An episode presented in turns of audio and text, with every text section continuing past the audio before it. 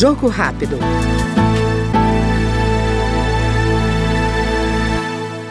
Os impactos da pandemia para empreendedores individuais, micro e pequenos empresários ainda persistem no país. A avaliação é do deputado Helder Salomão, do PT do Espírito Santo. Segundo ele, o Pronamp, aprovado pelo Congresso Nacional, foi importante para dar suporte ao segmento, mas deixou a desejar pelo baixo volume de recursos, pelos juros e pela burocracia na obtenção dos contratos. No Brasil e no mundo, os pequenos negócios foram os que sofreram os maiores impactos durante a pandemia. E isso ainda é uma realidade, especialmente no Brasil, onde nós não tivemos um apoio vigoroso para sustentar os pequenos empreendedores, especialmente aqueles que não tinham um capital de giro é, razoável para atravessar o período difícil da pandemia.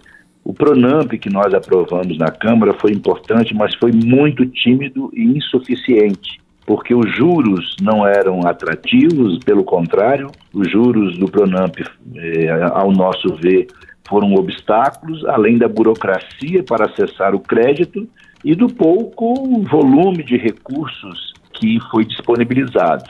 Soma-se a isso a burocracia que dificultou muito o acesso dos pequenos empresários, dos microempresários ao crédito. E nós sabemos que esse impacto ainda é muito forte, tanto é que né, você dizia aí na abertura que em torno de 10 milhões deixaram de empreender no Brasil. Nós ouvimos o deputado Helder Salomão, do PT Capixaba, no Jogo Rápido. Jogo Rápido.